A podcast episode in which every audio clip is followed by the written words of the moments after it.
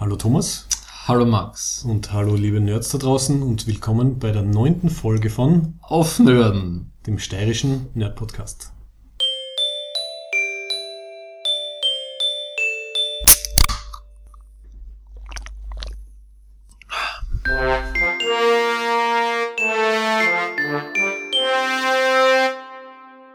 Für alle, die vielleicht zum ersten Mal zuhören, Wir haben, ich habe nachgeschaut, in der Soundcloud-Statistik, der Jänner war der erfolgreichste Monat, den wir je gehabt haben. Es waren über 220 Plays auf Soundcloud.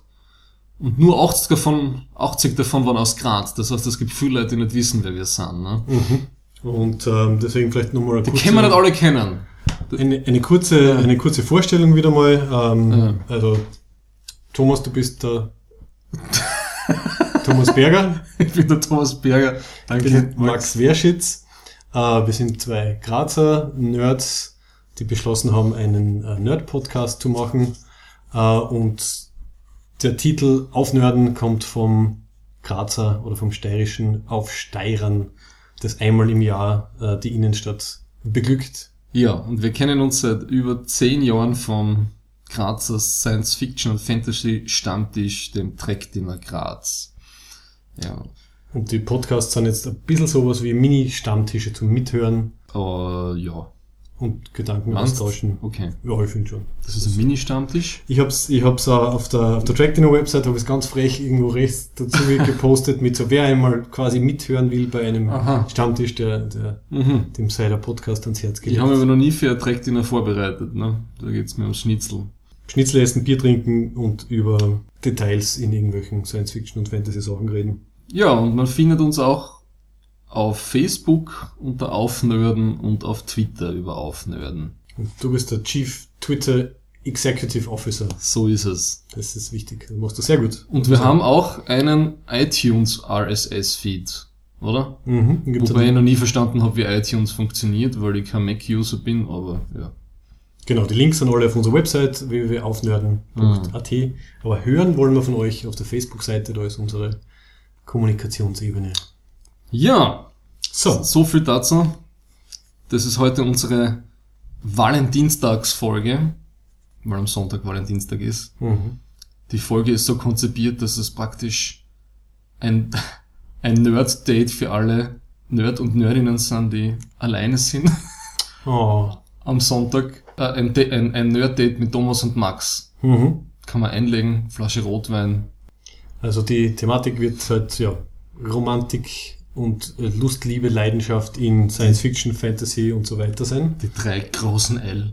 Nach dem Hauptthema nehmen wir uns dann passend dazu in der Love-Hate-Rubrik äh, wieder einen Film vor. Diesmal an der schon ein bisschen älter ist, und zwar Her. von- 2013? von 2013. Naja, wir, teilweise versuchen wir aktuelle Sachen zu besprechen. Jetzt sind wir heute ein bisschen hinten. Wobei mit Snowpiercer letzte, Naja, also 2013. letzte Folge sind wir ein bisschen. Der Film hat sich thematisch Ja, gut eingefunden. Mhm. Und, Es gibt nicht so viele gute Science-Fiction-Filme, die mit Romantik irgendwas zu tun haben. und ich habe wirklich bis ähm, vor einer Woche noch nicht gesehen gehabt. Irgendwie habe ich ihn immer so vor mich, vor mich hingeschoben. Ich weiß nicht, Ah, du hast ihn noch gar nicht gekannt? Na, deswegen war ich voll Ich hab gedacht, begeistert, du hast- du dass wir den so. ausgesucht haben. Ja. Also ich Aha. war auf der Liste seit ewigen Zeiten und Okay. war jetzt die perfekte Gelegenheit. Ähm, ja, nach der Rubrik dann wieder der Abschluss mit einer ähm, Ferengi-Erwerbsregel. Und ähm, das war dann auch schon die neunte Folge. Das wird die neunte Folge gewesen sein. Futurum exactum. Man merkt unseren wissenschaftlichen Hintergrund Total. in allen Bereichen. Ja, vielleicht doch ein bisschen was Aktuelles vorher rein. Thomas, wir müssen reden. Ja. Wir haben gerade gestern das äh, Season Final von Sci-Fi's Doppel-Y Sci-Fi äh, Expense angeschaut. Mhm. Und? Was hält man davon? Es hat irgendwo einen, einen Grinch gegeben, der die Farbe geklaut hat, so wie bei den äh, vorigen Folgen. Die, über das rege ich mich jedes Mal auf und das wird auch immer ärger. Wie zipft das an, dass du das gesagt hast? Weil erst seitdem du das gesagt gell? hast, ich das, dass alles grau in grau ist. Mhm. Also sogar die, die, jede, die Haut von jedem Menschen, egal ob er dunkelhäutig oder hellhäutiger ist, es ist alles so kobaltgrau. Ja, ein paar Szenen hätte ich sogar gesagt, super, blau-grau. super, super Schwarz-Weiß-Film. Also, Ja. ja, ähm, ja okay, das wäre jetzt der, der optische Kritikpunkt, dass sie anscheinend glauben, weniger Farben ist gleich mehr Science Fiction oder so. Ansonsten, ja, ich meine, das Finale war halt jetzt so in der Mitte oder im hinteren Drittel vom ersten Buch, würde ich mal jetzt sagen, von der Handlung her. Und entsprechend, ja, ganz spannend. Es kommt halt noch einiges. Das mit den Büchern ist schwierig, weil, weil, weil das haben sie relativ gescheit gemacht, dass sie eigentlich schon vom zweiten Buch viele Sachen vorgezogen haben. Ne? Also die Avasarala, das haben wir schon mal besprochen. Ne? Mhm, die also kommt im ersten Buch gar nicht vor. Mehr Politik einfach mit reingenommen, was damit Ja, gut tut. äh, ja, es, ich glaube, ja, die, die werden sich schon was dabei gedacht haben. Also eine Serie funktioniert ja anders als irgendwie ein Buch, Mhm. äh, ein Buchsager. Aber mir hat's gut gefallen. Also es, es, es ist nicht so bombastisch, aber es ist wirklich einmal wieder gescheites, solides Sci-Fi, auf die man sich freuen kann, auf die nächste Staffel, die sie ja schon genehmigt gekriegt haben. Mhm. Ja. Was uns ein bisschen gewundert hat, oder zumindest ähm, ein paar Leute bei uns im, im, im, im Schaukreis, ist, dass sie diese Radiation-Sache reingenommen haben, weil das stimmt. Also da hätte man auch gedacht, dass das irgendwie weglassen, dass die zwar dann am Ende auf Eros ähm, da schon quasi verstrahlt irgendwie so knapp noch irgendwie sich durchwurschteln. Naja, aber diese Verstrahlungsgeschichte vom, vom, vom, vom Jim Holden ist, glaube ich, für seine Charakterbildung einfach essentiell. Mhm. weil er dann wieder so ein Typ ist, der sich da opfert, ja, und äh, so der Idealist, der nicht anders kann. Wo, und, wobei in dem Fall einmal, einmal die falsche Tier aufgemacht und schon ja, es sind für den Rest, des Rest des, des Lebens ähm, ich weiß nicht, ich weiß nicht, ob das, ich kann mich nicht mehr, es ist wieder so lange her, dass ich das, ich weiß nicht, ob das genauso ist, dass sie da einfach einstapfen und dann verstrahlt werden. Ich bin mir nicht sicher. Ist das im, ist, war Es- das im Buch Ja, ja, also ich habe das, das Audiobuch eben vor, Okay. vor einer Woche oder was irgendwie fertig gehört. Ähm, das ist gleich. Im Buch ist es dann nur viel extremer, also die, Ja. die Zustände, die sie halt haben, während es da irgendwie. Also Eros ist, Also ist im Buch viel, viel schlimmer. Ah, Ähm, die Julie Mao schaut ein bisschen ärger aus Ah, die, die Julie Mao hat aber, finde ich, also von was, da haben sie, glaube ich, das meiste von, von dieser Eros-Doppelfolge ist, kommt mir vor, für Mhm. das Make-up von der Julie Mao da und dem Naja, es war so, Proto-Molecule. es war so dem finster und schwarz-weiß, man hat ja nicht viel Ja, aber das hat, finde ich, wirklich gut ausgeschaut und die Julie Mauer finde ich einfach auch vom, vom Casting her extrem gut gelungen. Also die hat, die finde ich, ist da total ausdrucksstark. Ja, und sie haben wenigstens ein paar Flashback-Szenen einbaut, wo man halt sieht, wie sie am, Mhm. auf der Scopuli und an dem anderen Schiff halt noch quasi frisch und lebendig irgendwie aktiv ist. Das war ja nicht. Äh, Und ich finde, äh, die Rocinante ist sehr gut gelungen, vom Außen her, also vom Design außen. Ich finde nur innen gefällt's mir überhaupt nicht. Vielleicht liegt's jetzt daran, dass ich immer nur, dass ich alles immer nur im Stahlgrau und, und, und Lichtblau sehe, so wie du das immer so Mhm. beschrieben hast. Ja, es ist sehr, sehr eintönig, das Design generell von den Schiffen. Deswegen Ja. haben wir uns halt auch noch ein bisschen schwer dann, äh, also es scheint generell das In Interior Design von den Raumschiffen halt sehr, Ja. sehr gleichmäßig zu sein, weil kurz war es dann halt verwirrend, okay, sind das jetzt Rückblicke auf die Scopuli oder auf das Schiff, von dem Mhm. abgefangen worden sind und so. Also man, sie haben sich nicht wirklich Mühe gegeben, den Zuschauern da halt ganz eindeutige Vielleicht verwenden sie immer das gleiche, Net, äh, das gleiche Set für jede Brücke, das, um Geld das, zu sparen. Also vor allem die ganzen, also tut mir ein bisschen leid, also die, also die Crash Couches ja nie so, wie im, Buch sind die, also das sind eigentlich so große Sofa oder so große Matratzen, wo die eigentlich drinnen liegen, Mhm. also super funktionale Dinge. für die Beschleunigung. Ja, und, und da sind das nur so einfache, weiß nicht, Sie sitzen in so Sesseln, die irgendwie so montiert sind. ein, ein bisschen äh, Aluminium beschlagene Ikea Sessel, das hat mir nicht so gut gefallen. Mhm. Ja. Also ein bisschen der, der Style über den, ja. den Inhalt gegangen. Ne? Und es wurde mir gestern verboten beim Schauen, immer zu seufzen, wenn der Schauspieler vom Amos auftaucht. Der ist wirklich ein schlechter Schauspieler. Bist du deppert? Ja, muss ich jetzt schauen, ob mir das dann gleich geht, wie jetzt dir mit den Farben, ob ich jetzt, wenn ich das da im Hinterkopf habe, mir das dann irgendwie auch auffällt. Ich versuche, Ja, je mehr es, je mehr es merkt, desto mehr versuche ich es zu, zu ignorieren. Und die Stimme von der Avasarala ist so fantastisch. Oh ja, ja, das stimmt. Ah, wenn sie mit der Stimme ja noch so fluchen würde, wie es im, Ja, Buch ist. das gell? ist, sie flucht leider Das überhaupt nicht. Und sie ist irgendwie schwächer, ne? Also Sie, sie, sie leidet irgendwie unter ihrer Rolle mehr. Mhm. Ja, das in ist weniger, Serie. weniger rücksichtslos, gell? Und in, in, naja, sie, sie, ist, sie, sie ist so ne, rücksichtslos, sie ist viel, viel tougher in die Bücher. Mhm. Weil sie ist 20 Jahre älter in die Bücher, kommt man auch vor und, und spielt das, ich habe immer das Gefühl, das Spiel spielt mit ihr noch in der Serie, Mhm. das, politi das politische Spiel. Und in, in den Büchern spielt sie das ja perfekt. Ne? Also da weiß sie schon wer wie was.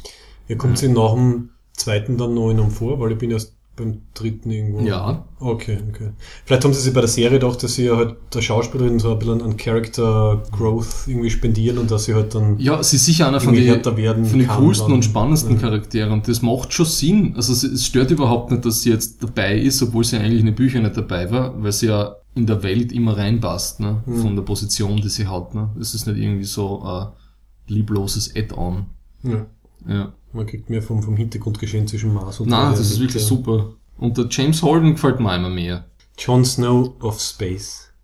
Ja, also ich, ich, ich habe es okay gefunden. Ich finde die, diese überschwänglichen Artikel, die jetzt überall aufpoppen, finde ich extrem übertrieben. Also, Ja. wo halt Leute sagen, oh, es ist die, die neue Offenbarung für Science Fiction im Fernsehen. Na, das ist es sicher ich, nicht. finde ich überhaupt nicht. Sind wir froh, dass es gibt. Auf ja. dem, Es ist sicher das Beste, was es seit Battlestar Galactica gibt, finde ich. Ja, aber- aber ich Film find- hat dazwischen. Aber, ja eh. Aber es ist nicht, finde ich, auf dem gleichen, also Nein, nein, finde bahnbrechenden Niveau. Ne? Ja. Also dass das irgendwie so ein richtiger Genre-Rüttler wäre wie Battlestar, also das der Mhm. Re Reimagined, Reimagined, das, das finde ich nicht. Ja, gerade die Battlestar Miniserie, Miniseries, die, diese Ah, der zwei, Pilot drei war Doppelfolge. Genau. Ja. Das, das schaue ich mir echt einmal im Jahr oder so an, weil es einfach so großartig ist, Ja. egal ob man schon alles kennt. Das Ja. Einfach so gut gemacht. Und die Schauspieler sind in Battlestar Galactica wesentlich besser. Ja. Also vom Omos angefallen, Katie Sackhoff und Ja. Jamie Bamber und so weiter. Mhm. Und die Trisha Helfer, das sind alles viel bessere Schauspieler. Serien werden ja oft besser, wenn sie länger dauern. Also Nein, es ist schon Potenzial es ist, ist da. es ist auf jeden Fall super zum Anschauen, aber muss man richtig verorten mhm. im Sci-Fi-Universum. Gut. so viel dazu. Ähm, dann kommen wir zum Hauptthema. Liebe, Lust und Leidenschaft in Sci-Fi und Fantasy. Im Weltraum und in elbischen Wäldern. Ich habe mir sehr ausgiebig, ich bereite, bereite mich schon seit zwei Wochen auf die Folge vor. Sollen wir mit der schlechtesten Romanze anfangen? Die haben wir schnell abgehandelt. Bitte. Also schlechteste Romanze ist ja eindeutig Anakin Skywalker und Padme Amidala Oh, in den ich wurde eigentlich, Ersten- ja, okay. in den, den, den Mhm. Prequels. Das, das kann man eigentlich schnell aus dem Weg räumen, oder? Weil das ist einfach so äh, Beispiel für, wie es nicht gemacht gehört, ähm, Ah. dass sich eigentlich jeder im Vergleich dazu dann äh, einfach nur gut vorkommen kann als Drehbuch- und Dialogschreiber. Äh. What? How can you do this? This is outrageous. It's unfair. Ja, vor allem, weil irgendwas hat mich dann, mir hat das ja irritiert ja, dass die ist ja, was nicht, ein halbes Jahrhundert älter als er, oder? das habe ich vorher extra nochmal recherchiert, habe ich auch gedacht. Ähm, angeblich Der ist ja ein sonst fünf Jahre. Also er ist Wie können das nur fünf Jahre sein? Und die Natalie Portman ist ja schon ausgewachsen in der Episode ja, 1. ja, und sie hat auch schon irgendwelche Senator-Tätigkeiten oder so. Ja. Also offiziell ist Und der er eine neun. ist ja ein kleiner Knirps noch, Ja. ein sabbernder. Er ist offiziell neun, aber schaut irgendwie noch nicht so aus, oder? Und sie ist 14 Gell. im ersten. Und Also der zweite ist dann ein Zeitsprung von 10 Jahren und da ist er halt dann 19 und sie Das geht sich schon mal nicht aus. Ja. Ja, dann war das Casting halt ein bisschen irreführend, ja. Ich meine, creepy ist es einfach, dass sie sich halt so irgendwie kennenlernen und, und er hat irgendwie, glaube ich, projiziert dann halt irgendwelche Sachen in sie rein, glaube ich, weil er hat irgendwie quasi ein bisschen Mutterprobleme, logischerweise, wenn er von ihr irgendwie halt äh, weggezerrt wird und, und irgendwie dann gleich in dem Jedi-Orden, wo er, glaube ich, nicht jetzt wirklich viel Beziehungen aufbauen hat können und so. Sind, Dann er sie Jedi sind ja zölibatär, haben wir dann gelernt. Das ist also absurd, ja. Und sie trifft ihn dann wieder, kennt ihn eigentlich nur als Kind. Es gibt sogar Dialogzeile im, im zweiten Film, wo sie dann sagt, I will, I will always rem- remember you as little Annie. Was das super creepy ist, weil sie nachher dann, ja, mei. ähm, es ist sehr, sehr aufgepflanzt, das Ganze dann. Das erklärt, warum der Typ so völlig fertig ist. Der Schauspieler. Der Schauspieler vom Von kleinen vorher, Knirps aus Episode 1. Oh my. Mhm. Jeder Freudianer hat sich da gedacht, come to me. Ja, ähm, also Ja. das ist quasi die, Ja, die schlimmste Romanze. er kann einfach keine, er kann auch keine Dialoge schreiben, also er versteht den Menschen nicht, der, der wie heißt der, George der Lucas. George Lucas. Ja. So wunderschöne romantische Dialoge wie I don't like sand. It gets everywhere. Und er steht dann neben ihr und na, das ist furchtbar. Hold on a minute. I don't like sand. It's coarse and rough and irritating, and it gets everywhere. Aber Und dann wie auf diesen, was der im zweiten Teil, wo er sie beschützt, ne, wo, Ja. ihr, wo, wo sie sie dann ja kennenlernen, diese super romantischen Szenen auf, auf Naboo. Mhm. Und da kann ich mich erinnern, das hat so richtig nicht äh, richtig ausgeschaut, wie er auf diesem Viech oben steht und runterfällt und dann kullert's da in dieser Almwiese. Ja. Das ist aus Das dem. kriegt jede Bollywood-Komödie, die in Tirol produziert wird, kriegt das besser hin. Vielleicht hätten sie wirklich nach dem Runterkullern aufstehen und zum Singen anfangen zu Ja, oder so. das wär hätt's- gut Das hätte es noch irgendwie besser gemacht. Ja, ja aber das ist, glaube ich, im, im Lukas seinem Handbuch für Romanzen ist es drinnen. Also was ist romantisch? Ähm, Sonnenuntergänge am See, natürlich eine Wiese runterrollen Ja. und dann landen sie aufeinander. Und Wasserfälle. Zwei, und Wasserfälle. Wasserfälle. Ja. Niagara-Fälle werden jetzt abgedreht, ne? Okay. Wurscht. Habe ich gerade auf der Wasserfall gesagt. Niagara-Fälle sind ja ein super romantisches Ausflugsziel. Ja. Die werden jetzt für eine Zeit lang abgedreht. Äh, Aber ich habe vergessen, warum. das ist eine sehr gewagte Aussage. Okay. Ich bin schon Ähm, wieder auf dünnem Eis. Egal. Aber mir hat die, die Romanzen, Also, also, fällt dann noch irgendeine schlechte ein und dann gehen wir zu den... eine schlechte. Romanze. Ja, dann in, sagen wir mal die abhandeln, die wirklich ähm, Ah, hab so misslungen sind und dann gehen wir zu den guten, oder? Oder hast du so viel schlechte nicht, gell? Ich habe einiges recherchiert zu, zu Sex im Weltraum, aber Ah, okay, okay, so ja, schlechte passt. Romanzen Gut, na dann, dann habe jetzt ist nichts. Star Wars erledigt. Also Star Wars bis auf halt äh, Han Solo und, und äh, Leia. I love you. Das ist I ja know. kurz, aber gut. Ja. Ja, und der Inzucht-Triangle mit, mit dem Luke. Wer hat mir das erzählt, dass das eigentlich im ersten Teil nicht geplant war, dass er sein Vater ist? Und dass der, dass der, dass Ja, der war Darth nicht, war nicht geplant. Ja, das hast habe ich, das habe ich in irgendeinem Making-of dann irgendwie gesehen. Ja, das heißt, Das heißt, alle diese Awkward. Tension, diese awkward Tension, die Luke und Leia im ersten Teil haben, ist echt. Bisschen creepy, ja. Aber dafür habe ich auch gelesen, dass eben da, ähm, die Antwort vom, vom Han Solo, also dieses I know, ist angeblich vom Harrison Ford. Er hat irgendwie gesagt, Ah. das hat einfach besser eingepasst und er wollte nicht I love you too zurücksagen, sondern er wollte, er wollte sagen I know. Und das Okay. dreht sich ja dann schön um im Return of the Jedi, sagt dann irgendwie er I love you und sie I know, es ist eine schöne. It rhymes, wie George Lucas sagen würde. Mm. Schaut euch das Making-of-Video von Phantom Menace an. It all rhymes. Aber das war dann okay, oder? Man, man kriegt nicht viel mit. Es ist relativ klischeehaft im Sinne von Ja. jung, äh, jung und hübsch und, und älter und Ja, und wie wir seit Episode wissen. Episode 7 wissen, finden sie ja nicht zusammen. Also sie scheitern an Mhm. den Alltagsproblemen ja, einer äh, intergalaktischen Liebesbeziehung. weil er einfach It wasn't all bad. Das war schön irgendwie. realistisch dann, gell? Ja. Sie ist halt wieder Und die zu Brut, dem, die Brut ihrer Liebe jagt ihm dann einen roten Lightsaber durch die Brust. Das hat er davon, gell? Ja. Absent Dads. Hast du das Comic gesehen? Irgendwer hat Was für, äh, was für ein Comic? so hat, äh, also ein Panel, also eine Seiten äh, ein Comic zeichnet, wo man das Ganze aus der Perspektive vom Chewbacca sieht, wo man halt sieht, wie der Chewbacca halt ähm, seinen quasi ne, Neffen jetzt nicht, aber halt irgendwie, er ist halt mit dem Han gut befreundet und hat halt dann den kleinen Ben Ja. irgendwie halt mit aufgezogen sozusagen und immer mit ihm gespielt und so, dann hat er sich irgendwann mal von ihm halt emotional getrennt und dann siehst du halt, was er sich denkt, äh, wie er halt runterschießt dann auf dem auf dem Kylo Ren, auf dem Ben, äh, ich nachdem er kenn- den. Ding, ja, und, er, nicht gelesen. und er denkt immer diese ganzen Erinnerungen irgendwie so, okay, der, der kleine liebe Ben und, und, und die emotionale Beziehung, die sie gehabt haben, und quasi er hätte ihm dann halt, er hat, er schießt ihm halt nicht den Kopf oder halt irgendwo hin, wo er ihn umbringen hat Es ist wieder mal die Hüfte. sondern er schießt ihm halt unten rein, so, und, ja, Es ist wieder die Hüfte. Normalerweise ist ja die Heldenschulter, gell, in, in ganz schlechten Filmen. Aber ein super süßes, ähm, einseitiges Comic-Ding kann ich jetzt nicht so gut beschreiben, aber sucht einfach äh, Chewbacca, Chewbacca, Kylo Ren, Das klingt Ben sehr und- tragisch. Ich finde, die besten Liebesgeschichten gibt's in Star Trek. Mir gefällt vor allem, also die ganzen Geschichten so um die Decks, um die Jazir-Decks in Deep Space Nine. Und da gibt's ja immer dieses mit dem Worf und dem Bashir.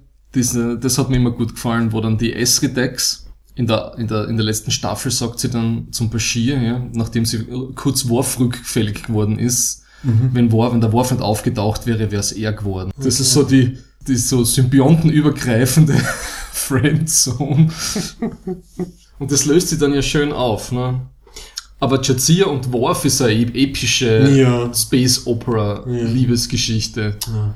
Allein die Hochzeit mit dem rituellen Angriff des Bräutigams, das finde ich so gut. Und die, warte mal, Ende der Bachelor-Party oder der Zeremonie ist dann sagen die Paint Sticks oder so? Nein, wo sie dann auf ihn, Nein, das ist ja, da haben sie diese Knüppel. vor, vorher die Paint Sticks und dann dürfen dann endlich alle seine Freunde auf ihn losgehen, oder? Pain-Sticks auch? Aber Ist dann das bei diesem beim Fasten, oder? Ding- das, ja, vorher. Da Ja. muss er mit den Trauzeugen ja irgendwie, in, müssen sie irgendwie in diese Schwitzhöhle. Oh Gott, ja. Und da gibt's ja die eine Episode mit ähm, The Heart of the Warrior, oder die, äh, das habe ich wieder nicht recherchiert. Ich Wo der Gefühl, Worf, alle Klingonen-Episoden hassen irgendwas mit Wo, Warrior. wo ja die Adicezia einen Schuss in die Hüfte kriegt Mhm. von einem Jem Hadar-Krieger auf so einer Außenmission. Sie wollten eigentlich Urlaub machen. Mhm. Und sie blutet da langsam aus, irgendwo in einem Dschungel. Und der Worf sollte eigentlich irgendein Überläufer-Spion oder so Mhm. befreien, sogar den Kopf, mitnehmen. Und er weiß, wenn er, er weiß, dass er das nicht ausgeht und entscheidet sich dann gegen die Mission, Mhm. die vielleicht den Krieg früher beendet hätte. Der Ruf des äh, klingonischen Kriegers und seines Herzens. Mhm. Die haben ja super Mating Rituals, die Klingonen. Es fängt ja, glaube ich, eh an im Holodeck äh, mit einem klassischen Butlet-Kampf, Hm. der dann in eine Schlägerei ausartet. Ja. Und dann ist so herzig, dass beim Bashir dann in der Krankenstation landen. Ah, so, wie er sie wieder zusammenflickt, nach jedes Mal, wenn sie Sex gehabt haben. Ja. Das ist super. Eben bei dieser Hochzeitsfolge, das ist, die, ja, das ist die Folge, wo die Jadzia stirbt am Ende von Mhm. der sechsten Staffel, wo der Bashir ihr sagt, sie kennen, weil es irgendwie Trill und Klingonen nicht kompatibel sind. Ah, er sagt, Kind doch, es, es wird hinhauen. ah, doch, okay, ja. Und wo der Quark und der Bashir dann total, äh, wie soll ich sagen, entsetzt sind. Weil jetzt ist es dann fix, wenn es einer nach, Nachwuchs zeugen, ist es jetzt überhaupt keine Hoffnung mehr. Und dann ist sie weg, nur weil die depperte Terry Farrell den Vertrag nicht verlängern Ich wollte. glaube, die hat einen dummen Manager gehabt. Das, Ja. hat, das hat die Terry Fell bei, bei, bei Deep Space Nine gehabt und dann bei dieser Sitcom Becker, oder wie das heißt. Ah, ja, Ted Danson ja. wollte sie auch mehr Geld haben und dann war sie draußen. Das wäre so großartig gewesen. Stell dir vor, Deep Nine, siebte Staffel äh, des, des Married Life auf Nein, ich finde einfach, ich finde, dass das tut an Mit Kind? der Legacy von der von der Jadzia-Dex tut das gut, weil der, die, der Dex-Symbiont ja weiterlebt. Ne? Also das ist ja einer, finde ich sowieso ein super cooler Charakter. Ja. Und Do the spots go all the way down? Oh ja. Und das bringt mir dann zu der Anfolge von Deep Space Nine in der vierten Staffel, die, die von der die Rejoined. ah, Also ja, der, das ist fantastisch. der, der, jetzt kann man drüber reden, ob es ein Lesbian Kiss ist oder einfach nur ein, ein Kuss, ja, Mhm. wo die Lenara Khan, also der Khan-Symbiont war mit dem Dex-Symbiont in der Vergangenheit einmal vermählt. Mhm.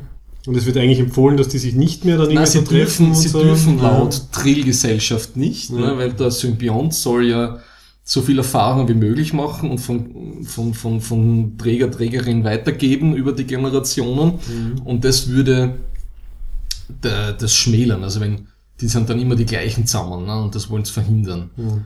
Und da kommt die zum Wurmloch testen, diese äh, Lenara Khan auf Deep Space Nine und dann merkst du richtig, wie es zum Ah, Knistern ja, genau, anfängt. genau. Und das ist cool, das habe ich nachgelesen. Sie in, und das stimmt, also der Avery Brooks hat die Serie, also der, der Captain Cisco Regie Schauspieler geführt, hat? Regie geführt Mhm. von der Folge. Und er hat total drauf geachtet, dass das nie zum Thema gemacht wird in der ganzen Folge, dass es zwei Frauen sind. Ah, ja, super. Es kommt nicht zum, also da merkst du richtig, das ist also das sozusagen das, das, das Gleichgeschlechtliche, das Weibchen-Weibchen ist völlig egal. Mhm. Und das wollte sogar, steht in der Trivia auf Memory Alpha, irgendein was, ein Entertainment Weekly oder so, die wollten den Kuss irgendwie, weil das damals noch in den 90er, ne, Lesbian Kiss, Star Trek, bla bla, ja. weil das irgendwie nur so ein Tohu-Hobo war drum. Die wollten extra das irgendwie noch mitfilmen für irgendwie so News, bla bla, Hollywood-News-Scheiße. Und das hat er verboten, das wollte er Mhm, Ah, nicht. super, okay. Und er hat immer gesagt, das ist, das ist keine lesbische Geschichte, das ist einfach eine Geschichte über zwei Liebenden. Das hat mir dran so gefallen. Der Kuss ist auch sehr gut gelungen. Im Nachhinein wird es halt dann immer gern eingereiht in diese, wo hat irgendwie Star Trek überall quasi Genre. neuen Grund, Erweitert. äh, Groundbreaking quasi, ja. Ja. Ähm, Das muss man gleich mal Leiberl ausziehen. Jetzt, wird, jetzt wird mir heiß. warm. Ja. Wenn du an diesen Kuss denkst. ja, schau dir den Kuss an. Und wenn wir bei Deep Space Nine sind, ich finde äh, sehr herzzerreißend die Kira und Odo-Sache. Ja, das habe ich auch. Aber das ist ja ein super Beispiel für Interspecies Love. Ne? Mhm. Weil, wenn man das ja, weil der Odo ist ja eigentlich so ein, Er kann ja alles. Er, kann- er kann alles außer Gesichter. er kann alles aus der Gesicht und da gibt's ja die eine Folge, wo es irgendwie gerade Krise haben und sie sagt, zeig mir, wer du bist. Und erst in dieser super bunte, blinkende Nebel und sie tanzt dann Ja, drinnen und ja, lacht. ja. Wunderschön. Und die Verabschiedung, Es ist also, What You Leave Behind ist ja, finde ich, ja aus vornherein ein herzzerreißendes äh, Serienende. Schon weiß ich gar nicht, man geht ja dann zurück in die... Wo er den. Tuxedo anhat, ja. Ja. And you always said it look, look nice in a tux, ne? Und dann dreht er sie um und dann ist er halt in der großen Verbindung und dann ist er aus. Was mir da am meisten in Erinnerung geblieben ist, ist die Folge, lustig, dass du vorher gesagt hast, dass die Worf-Folge irgendwas mit Heart of the Warrior geheißen hat. Ja. Die, die Folge mit Kira und Oda heißt äh, Heart of Stone, Ja. wo sie auch äh, äh, crash landen mit dem Shuttle Mhm. und die Kira dann ganz langsam von so einem wachsenden Stein irgendwie eingeschlossen wird. Ach so. Und der Aber es Oda ist halt mit die ihr ist, Kira, ne? genau, es stellt sich Ja. dann eben heraus, dass es ein anderer Formwandler ist, der die Kira darstellt, aber da gibt er quasi das erste Mal zu offen an sie, er glaubt, dass es sie ist, halt, dass er halt in sie verliebt ist. Ja. Und dann irgendwie anscheinend ist es nur darum gegangen, dass halt die Formwandler rausfinden wollten, ob er halt Emotionen da wirklich hat und so. Aber sehr, also ein schönes, so ein, ein, ein, ein Zwei-Personen-Theaterstück fast halt mit den beiden. ja. Und das hat mir ziemlich, das kann mir ziemlich gut erinnern. Ne? Und Ja, Odo und Kira ist ja interessant, oder? ja, Ich mein- total. Und ich finde es total herzig. Also es war irgendwie so. Achso, ich habe es ja in sexueller Hinsicht gedeutet, dass das so, sehr viel ja. möglich ist. Ja, ja, ja. Das ist das gleiche wie, wie Data in TNG mit ähm, I've, I've been programmed in several ähm, techniques, in multiple techniques, sagt er, glaube ich. Und I'm fully functional. Obwohl ich das nicht verstanden habe, dass sie das immer so aus, auswalzen mit der Tascha Ja und, mhm. und dem Data, weil die haben ja alle diesen Geilheitsvirus da gehabt und dann sind alle übereinander hergefallen. Ja? Ja, ja. Das war ja jetzt nicht eine romantische Liebe.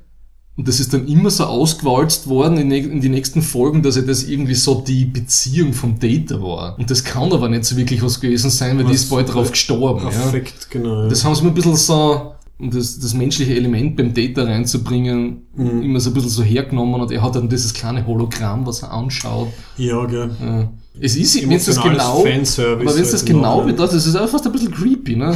ja, weil, weil die hat das ja nicht freiwillig gemacht. Unbe naja, schon, aber sie hat diesen Einfluss von diesem Virus gehabt. Mhm. Aber im Sinne von romantischer Verbindung Ja, äh, zählt das ja. eigentlich nicht, ne? Ich finde, da war viel besser, es hat er später eine Folge gegeben, war das Data's Day oder so, na, oder, also auf jeden Fall, also die eine Ja, ja, Data-Romanzen-Folge, auch mit Ja. einer ganz, ganz lieben, glaube ich, aus Engineering oder so. Wo er dann zum Streiten Ähm. anfängt, weil er, weil er irgendwie einen Algorithmus hat, der ihm sagt, ja, äh, Das gehört dazu. dass ein Streit ka- kann, kann, kann Spannung Ja, ja. äh, wieder, wieder entlüften sozusagen.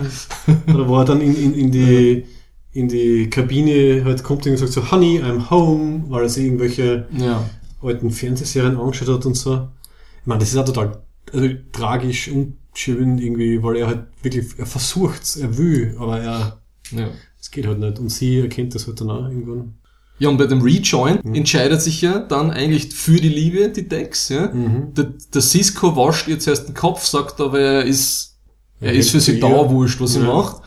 Und die, die Linara Khan sagt dann, na, das geht nicht, sie, das, das, die Opfer dafür sind irgendwie zu groß. Mhm. Weil sie würden dann, weil der, der, der Ding ist dann, der Punkt ist, dass die Symbionten keine weiteren Wirte bekommen würden. Ne? Ah, also quasi Todesurteil. Ja. Und das Wichtigste für, für den Träger oder der Trägerin vom Symbiont ist ja das, dass das ja die Lebensaufgabe ist, äh, erfahrungsreich zu leben und das dann weiterzugeben. Mhm. Ja. ja, das ist dramatisch. Dann haben wir noch angeschaut, ähm, die Folge von Next Generation, The Outcast, wo sich der Reike in eine Soren verliebt, die eigentlich von einer Spezies ist, die androgyn ist, also kein Geschlecht, also kein also, oder ein Geschlecht hat, oder kein Geschlecht hat. Ne? Und sie ist da der Outcast, weil sie sozusagen ein evolutionäres Überbleibsel ist, genauso wie das bei uns Menschen passiert, dass hin und wieder ein zweigeschlechtliches äh, Kind, was noch, was noch ein paar auf ein, paar, auf ein Tausend gerechnet äh, zur Welt kommt, ist das dort so, dass immer noch ein Männchen oder ein Weibchen auf die Ah, Welt ja, kommt. Ne? ja. Und die müssen das geheim halten, weil sonst werden es umprogrammiert und äh, sozusagen wieder androgyn gemacht. Und das ist eine total spannende Folge eben von dieser ganzen äh, Liebe und Gender-Konstellation. Weil der Riker will sie dann ja am Schluss befreien, aber dann ist sie schon äh, re, was nicht, programmiert gewesen. Also die machen, die machen dann also Gehirnwäsche und wahrscheinlich ja verändern irgendwie körperlich irgendwas. Auf jeden Fall sehr tragisch, weil er dann gegen die oberste Direktive einen, einen Rettungsversuch mit dem Worf am Schluss versucht. Und dann ist es aber schon zu spät, ne? Du, und ich weiß, du liebst Voyager so. Ähm, mir fällt jetzt wirklich spontan ein, es gibt nämlich auch so eine schöne Einzelepisode, wo der Harry Kim sich in irgendeine Außerirdische irgendwie verliebt, aber es hat dann im Endeffekt irgendeine Konnotation mit, das ist eigentlich nur ein Virus oder so. Was? Ja. Und er hat dann. Ich verdrängt. Und, und, und irgendwie, sie, sie werden dann irgendwie wieder getrennt und Mhm. der Doktor sagt ihm, ich könnte ihnen ähm, gegen halt, weil halt, er leidet total unter der Trennung und hat halt also quasi total lovesick und er, er könnte ihm dagegen was quasi spritzen. Und er sagt dann, na, der will das nicht, das gehört irgendwie dazu, dass er halt den Trennungsschmerz und, und halt diese, diese Sache irgendwie auch miterlebt. Fällt- ich bin Also ich die Romanzen von Harry. King sind ein Tiefpunkt des Star Trek Character Buildings. Aber gerade Ja? da, das war ihm, das war ihm Herz, Ah. herzerweichend dann am Ende, wie er sagt, Mhm. er, er will, er nimmt das Leiden in Kauf, weil es ihm einfach so viel bedeutet hat, was da passiert ist. Ich weiß jetzt nur nicht mehr, was das irgendwie mit, mit Virus, gesundheitlichen oder sonstigen Sachen zu tun gehabt hat. Ich wollte eigentlich über alles reden, nur über Harry King in Das dieser hast du jetzt Episode. davon. Das hast du Ja. jetzt davon. Gut, Themenwechsel. Captain Picard, da gibt's die Folge Mhm. Lessons, wo er die Lieutenant Commander Nella Darren, die auf sein Schiff kommt in der sechsten Staffel. Und eigentlich muss man sagen, es hat ja kein einziger Starfleet-Captain ein normales Liebes- und Familienleben bis auf den Cisco. Und deswegen ist der Cisco so sympathisch, weil der Picard bringt es ja in der Folge nicht auf die Reihe, dass er mit einer von seinen Wissenschaftsoffizieren, mit denen er Klavier spielt, und der erzählt er dann über die ganze, mit mit der Flöten tut er mit ihr spielen, was der die in einer Leid kriegt, was er Oh ganzes Leben ja. durchlebt hat, und das teilt er mit der, und sie krallen in die Jeffreys-Röhren herum und suchen die akustisch die besten, die besten Stellen. Und er traut sich am Ende dann nicht mehr schon. Na, weil natürlich das nicht geht, weil äh, sie, sie sind ja dann auf diesen ankomischen Planeten, wo diese Feuerwalze daherkommt und dann müssen sie irgendwie die Leute dort retten und dann haben sie irgendwie so Evakuierungsprobleme und sie muss dann unten in einem Energiefeld irgendwie äh, überleben. Ja? Und sie wissen dann irgendwie ewig nicht, sie wissen nicht, äh, ob die jetzt alle überlebt haben, wo sie dann auch so seine Affäre dann da drin ist, in so einer Energieblase, die sie vor dem Feuersturm rettet. Hm, Ja, okay, jetzt kommen wieder ein paar Und das zurück, geht ja. natürlich nicht, das ist zu viel für einen Starfleet-Captain, dass Ja. er das aushaltet. Ne? Dann würde er nämlich Ja. seine, seine Pflichten und seine Mission vernachlässigen. Und das ist im Endeffekt irgendwie ein bisschen feig, ne? ja. weil die richtigen Captains sind eigentlich nur mit dem Schiff verliebt. Ne? ja, wieder Wie, der, Kirk. wie der Kirk und Ja. so, das reicht denen, wenn sie auf irgendwelchen Pads Unterschriften machen und in dem Ledersessel sitzen. Mhm. Da finde ich den Cisco viel mutiger, ne? weil der verliert sogar seine Frau bei 3, Wolf 359 und verliebt sich dann neu in die, in die Captain Yates, ne? Die Cassidy. die Cassidy Die Yates, Kesse Cassidy. die Cass- Cassidy, und verzeiht ihr sogar, dass sie, sie den Marquis äh, beliefert. Ne? Ah, die geht dann ins Gefängnis und das passt alles. Ne? Ja. Und da hat als einziger äh, funktioniert als Familie mit dem Jake. Ne? Das ist eine gescheite Mhm. Vater-Sohn-Beziehung. Ja. Das kriegt sonst keiner hin. Und gerade weil du sagst, eben Picard versus Kirk, ich meine, die Enterprise D war ja eigentlich das erste Mal ein Schiff, das wir gesehen haben, das halt für Familien ausgelegt war. Das wird Ja. immer wieder betont. Also insofern Ja. jetzt äh, gepasst, ja, warum nicht? Warum soll der Captain nicht da auch halt seine Familie drauf gründen? Gell? Ja. Die einzige Beziehung, die, die, die, es irgendwie so nebenbei machen in TNG, das ist ja das mit, äh, mit Miles O'Brien und Keiko. Ja, Äh, genau. Das haben wir dann bei Deep Space Nine schön fortgesetzt. Ja. Auch sehr realistisch, weil sie haben gleich viele Probleme wie ähm, halt, ja, also für gute und, und schlechte Zeiten. Wobei sie dann ja die ganze Zeit auf Außenmission, auf Fernbeziehung geschickt wird, damit Am besten funktioniert. äh, ja, damit die, damit die Molly und die, und die Keiko draußen haben, ne? Weil das wäre zu viel gewesen, ne? Ja, es gibt ein paar, paar nette Folgen und Szenen, wo man halt einfach so ein bisschen das, das, das Leben auf der Station dadurch Mhm. Ja, und vor allem- nachempfindet, dass die halt die Familie halt dort Wo die ja. Kira das zweite Kind von ihnen dann austragt. Ah, okay. ne? Und dann diese, dieser Love Triangle, Ja, ja, ich kann mich erinnern, ja, was du, wo er dann wirklich vermeiden muss, sich mit ihr zu treffen. irgendwie, auch- weil irgendwie, keine Ahnung, die Hormone, weil sie sein Kind in ihr hat, so überschwappen und dass sie dann sagen, oh Gott, na. Und sie zieht ja dann sogar mit ihnen ins Apartment. Und das Ganze nur, weil die Schauspielerin wirklich schwanger worden ist, oder? Das ist ja so arg. oder? Ach so? Ja, die, Die Nana Visitor? Nana Visitor war wirklich schwanger vom, Rate? Ah, ich weiß schon. Ja, Dr. Bashir. genau. Auf jeden Fall, also soweit ich weiß, haben sie dann wirklich halt die, die Plotline reingeschrieben, weil sie halt die Nana Visitor weiter mitspielen haben lassen wollen, obwohl sie halt hochschwanger war. Ja, aber das hat ja super passt. Ja, ja, schräg, schräg, aber gut gelöst, ja. Ja. Ähm, Okay, Ich habe halt extra noch gegoogelt. Bitte. Es gibt wirklich Leute, die Ja. sich dann alle ähm, alten Folgen, alle alten Star Trek Folgen anschauen, um zu überprüfen, was wirklich dahinter ist, hinter dem, dem allgemeinen Glauben, dass der Kirk alles flachgelegt hat, was nicht bei drei im Hyperraum war oder wie auch immer. Und es war nicht so viel wie geglaubt. Dann wirklich eine Liste gemacht mit, also in der alten Serie von Frauen, die man wirklich on camera sieht, angeblich bei zwei ist es definitiv was gewesen. Bei fünf ist es sehr wahrscheinlich. Bei acht ist es unklar. Und dann gibt's ist, zwölf. das ist schon ordentlich, muss man Naja, sagen. naja, aber Wenn das alles für, die, für die für die fünf Jahresmission ist es nicht so viel. Und dann gibt zwölf, wo definitiv nur Schmusen waren, aber kein Sex. Oh, das ist, nach, Diese ist Liste das nach, gibt's nach dem. US-amerikanischen College äh, Base-System gerankt Ah. worden. Es gibt eine sehr gute XKCD-Grafik, die das Base-System erklärt. Magst du es nochmal erklären für Die, unsere die? Outer Left? Field und so weiter. Ach so, okay, so weiter. Egal. Na, das passt halt nicht. Hm. Obwohl, das können wir noch posten. Auf jeden Fall nicht so viel, wie man glaubt. Also jetzt vom, vom Gefühl her ist irgendwie so, okay, jede Folge hat er was Ja, aber das ist ja total gehabt. viel, bitte. Entschuldigung, das Ja. sind ja Wenn du 2, denkst, 7, 79. 15, Also 7. angeschmust hat er viel. Ja gut, aber, Aber er, er hat zumindest, ist- er hat zumindest, also wenn man das von das, er hat zumindest mit 27 Frauen in einer 5-Jahres-Mission was gehabt, also so schlecht ist der Schnitt nicht. Je nachdem, wie man halt was gehabt definiert. Dann ist es halt nicht so... Und er fliegt auf einem Raumschiff herum und muss sich gegen Klingonen und Romulaner die ganze Zeit verteidigen. Man bringt denn das alles unter? Gut.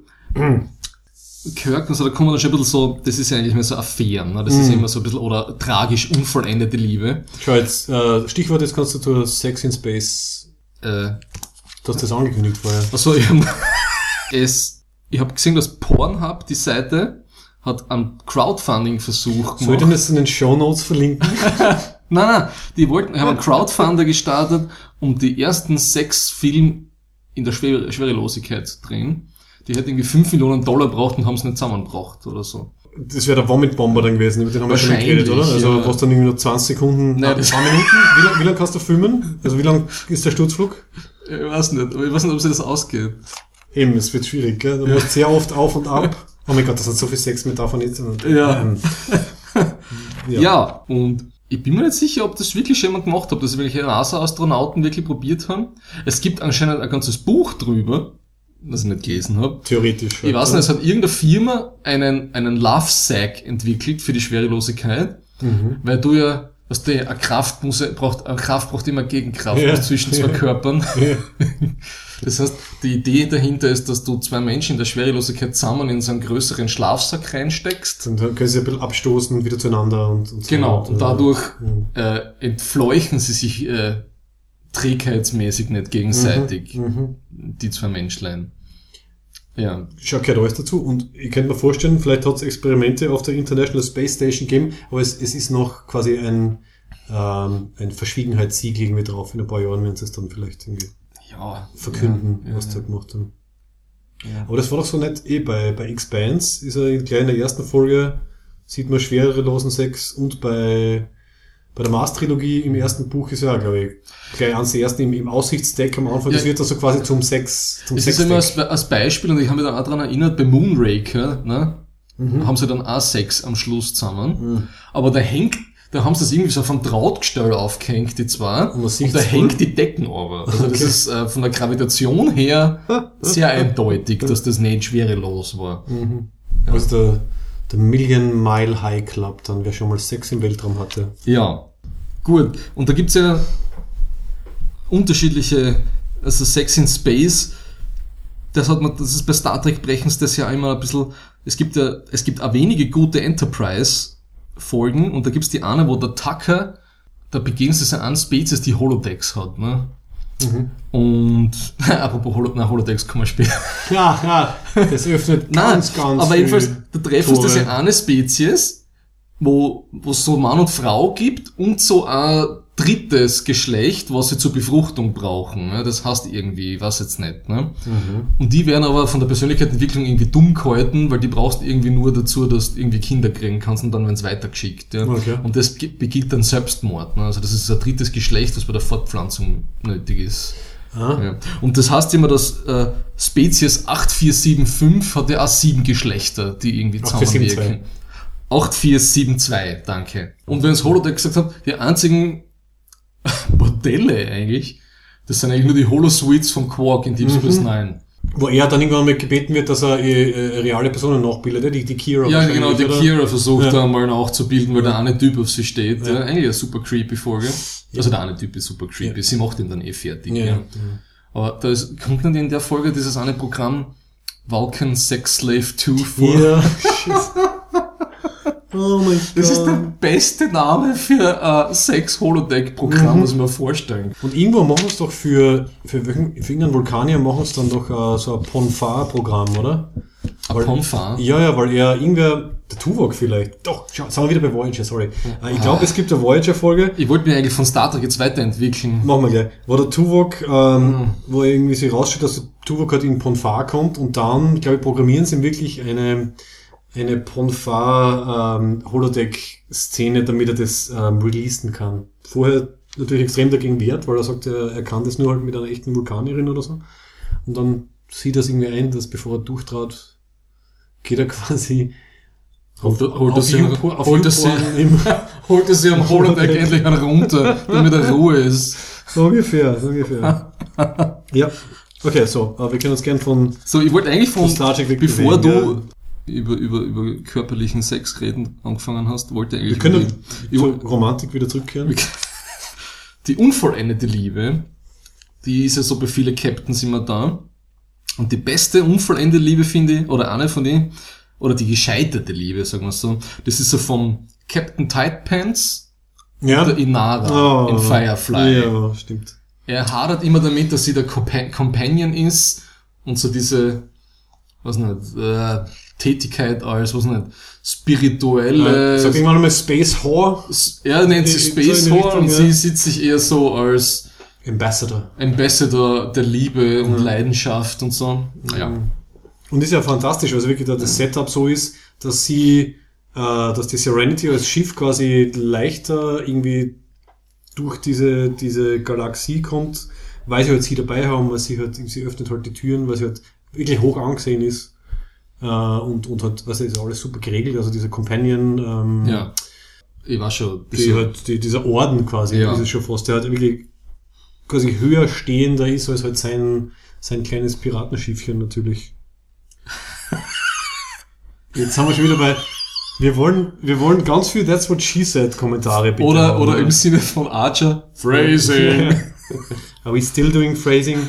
Ähm, ja. aber stimmt, ähm, die zwar, schau, wenn, wenn die, wenn die Serie eine zweite Staffel kriegt hätte, hätten sie vielleicht Aber ich finde, zueinander gefunden. Für mich habe ich nachgedacht, die schlimmste tragische Liebe in Sci-Fi ist bei Battlestar, bei der Reimagined Series Apollo und Starbuck.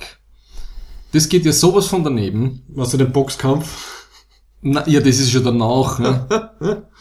Sie haben diese eine betrunkene Nacht auf New Caprica, Mhm. wo es dann aufwachen nebeneinander Ach so, aber sie ist verheiratet mit dem und sie, nein, nein, sie ist noch nicht mit dem Dings verheiratet, mit dem, äh, das komische Spiel spielt. Da, der, der, ah, verdammt, John Jack, irgendwie so. ja, sehr. Ja. Und ähm, Aber warum bleiben sie dann nicht zusammen? Das weiß ich nicht mehr. ja, ja, weil er ist ja mit der Oh Duala, er ist mit der Duala Oh zusammen und Gott. sie ist mit dem Pyramid-Spieler zusammen. Ja, Ne? Er ist ja sozusagen, also sie ist ja praktisch schon die, die, die Ziehtochter von seinem Vater. Sie war mit ihrem Bruder zusammen, mit dem Zack. Hm, ja. Und da war schon immer was, und sie sind beide Jet-Pilots und aus demselben Holz geschnitten und so weiter und so fort.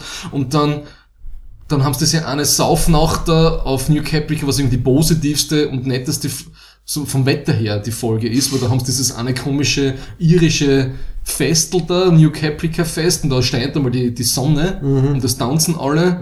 Und dann brüllen sie ja ihre Liebesgeständnisse gegenseitig in die Nacht hinaus. Am nächsten Tag wacht sie auf und dann den Sam. Sam heißt er. Dann heiratet sie den Sam und dann ist er total beleidigt, Ja. weil er geht sie dann suchen und dann, gratul dann sagen alle, ha, hast du schon gehört, sie haben sich verlobt. ja, okay, stimmt. Ja. Wow. Das ist ein echtes, das ist ein echter, äh, wie soll ich sagen, romantische Knackwatschen Mhm. für den, für den Apollo.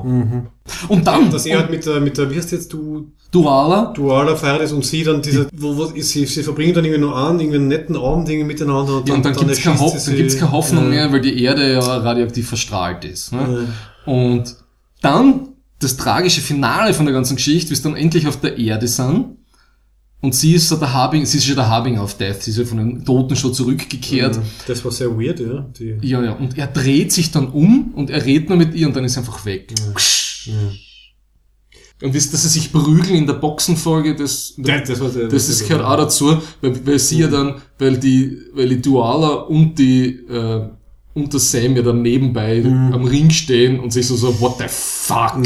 Ja, können sie quasi das brutale, das brutale Vorspiel im Ja. Boxring gemeinsam ja, anschauen. weil am Schluss ja. umarmen sie sich nochmal und dann, dann schnaufen sie sich Blut überströmt noch irgendwie in ihre, was nicht, in, in, ins Knack ein. Ja. Eine sehr nette, sanfte Liebesgeschichte ist ja eigentlich der, der Admiral Adama und die Laura Roslin, würde ich mal sagen. Ja, Ja. Also, es köchelt halt irgendwie so ein bisschen so, das ist so diese erfahrene, zuerst jagen sie sich in der ersten oder in der ersten Staffel quer äh, durch irgendwie durch durch die durch die Galaxis. Er bezeichnet sie als esoterische Verrückte. ja. Und dann, dann Ja, wie er am Schluss dann nähern sie sich langsam dass sie an, praktisch ja. die Leaderin ist, die dann so wie es nicht wie der Moses oder wer war das, nie den Fuß ins geheiligte Land selber setzen Oh. wird, ne? Ja. Und wo er dann, wo er dann, wo er dann am Schluss ir- irgendwie dann noch, wo sie dann einbuddelt da auf diesem Anhügel, das ist auch sehr Mhm. tragisch. Oder die, die Telefonate zwischen dann der Galaktiker und der, der wie heißt das, so und so One, wie heißt das Schiff von ihr? Telefonate? Naja, dass der sie irgendwie, er, er kann nicht schlafen, sie kann nicht schlafen, sie ist krank und so. Ach so, äh, Und dann, und dann Colonial One. Colonial One, genau. Und dann haben sie so die so sehr schöne, berührende Gespräche dann. so die Abend-Chitty-Chat. Ja. Ja. Gut. Kurz durchschnaufen. Ein paar Sachen habe ich noch. Jetzt haben wir viel geredet über Science Fiction eigentlich. Ja. Jetzt brauchen wir ein bisschen Daenerys und Karl Drogo. Aha, ich hätte eher den Consensual Approach genommen. und hätte, also, und hätte so also, Filme, was die Filme betrifft, so Arwen und Aragorn. Also eine schöne Liebesgeschichte ist, aber es ist schon ein bisschen übermenschlich, ne? weil sie geht so über Jahrhunderte, mehr oder weniger, oder Mhm. zumindest über viele Jahrzehnte, also mindestens über 100 Jahre. Mhm. Und es geht so um, um, um, um, um sich selbst irgendwie äh, treu bleiben, sich selbst erkennen, wer man ist, was man will. Sie kehrt eigentlich zu der anderen, was nicht, was man will, Spezies oder, oder, oder, keine Ahnung. Äh, Die wie un eigentlich unsterblichen Elfen und für ihn Eigentlich- müsste sie ist- halt dann es ist ihre Unsterblichkeit aufgeben. Gut, Elfen sind eigentlich alle nur Halbelfen, ne? die, Ja. die, die Arwen und die anderen sind keine Okay. Hochelfen mehr. Aber wurscht. Alles Und- recht, ne? Ich hoffe, tue mir verdammt, verdumme da jetzt nicht. Ähm, Ist okay.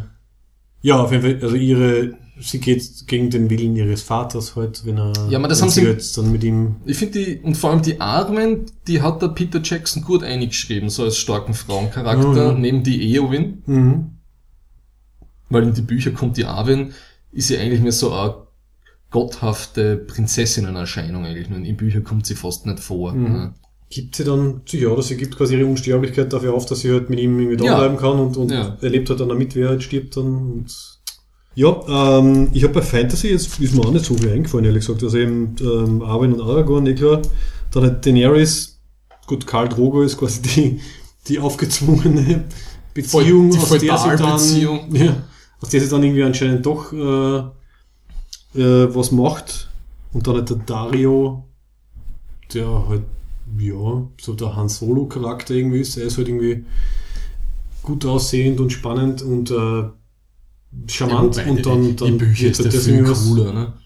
In die Bücher ist der so, Haare, ja. in der ist, es- sind sie völlig bunt ausgeflippt anzogen. Mhm. Und in der Serie haben sie ihn ja einmal recastet dann. Das war, also die, die erste Wahl war, war sehr absurd, oder? Ja, Das das, war quasi war wie so, ein- weiß nicht. Der hat ausgeschaut wie, der hat ausgeschaut wie eine Elfe. Wenn du noch spitze Ohren draufsteigst, ist er ja, perfekt ja, so als, aus, ja. als Legolas. Aber der zweite hat man jetzt, er ist besser, aber er hat auch das völlig langweilige Lego, äh, Le- Lego, Lederrüstung an. Okay, also auf Ja. die Rüstung will ich jetzt gar nicht gehen. Er ist, glaube ich, da so der klassische, halt, ja, irgendwie, halt charmante Abenteurerkrieger, der halt irgendwie dann, äh, Und ich finde in den Büchern ist auch die ganze Geschichte mit, wie, wie sehr sie der, ihr Ritter, Mormont. da, genau, der Mormont, Oh Gott, die, wie Friend, sehr die Friendzone. wie er sie bedehrt und im Buch ist der Mormont ja auch irgendwie so ein zwar muskulöser, schwitzender, völlig bärig behaarter Muskeltyp. Mhm. Und eigentlich ist der ekelhafte Figur, weil er aus Liebe seiner Frau gegenüber Leid versklavt hat in Westeros. Ne? Das ist eigentlich alles nicht so.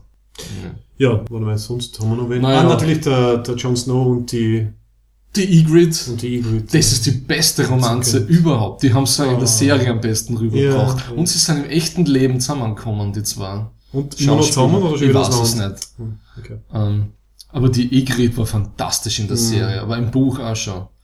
Gut, und der, und der Tyrion und die deutschstämmige, Ah, die, die Sibyl Kekili. Sibyl Kekili. Wie heißt der Charakter? ähm, Shay. Die Shay. Die genau. Shay. Sibyl Kerkeli, ja. Hm. Von der man nur... Wobei die Sibyl, ja, die, ich finde sie cool. Die Sibyl Kerkeli ist eine super Schauspielerin. Also gegen die Wand. ja, ja, ja, Super, Film. coole, scheißt sie nix. Mhm. Hat sie früher in ihrer frühen Karriere auch nicht viel geschissen. Ja, kann man, Ihre- kann man immer noch auf diversen Webseiten bewundern, ja. Du, ich finde aber, sie hat sich davon echt gut emanzipiert und sie hat sich dafür nie irgendwie Ja. Wir haben diese ganzen zerknirschten, biederen, an, ange, angebissenen deutschen Schauspielerinnen damals so auf die Nerven, sind wir so auf die Nerven gegangen, weil sie hat einen silbernen Bären gekriegt für die Rolle in Gegen die Wand. Mhm. Ja. Und dann haben sie gesagt, aber die hat Pornografie vorher gemacht. Ja, ja. Wir, wir sind die ganze Zeit brav und hübsch und machen unsere Roll, um, unsere Röllchen und es kriegt die den silbernen Bären und sie hat, und sie hat nackt, äh, weiß nicht. Mhm. Nein, Ja. das habe ich, das finde ich total brüde. Mein Gott, ja, ja und. So.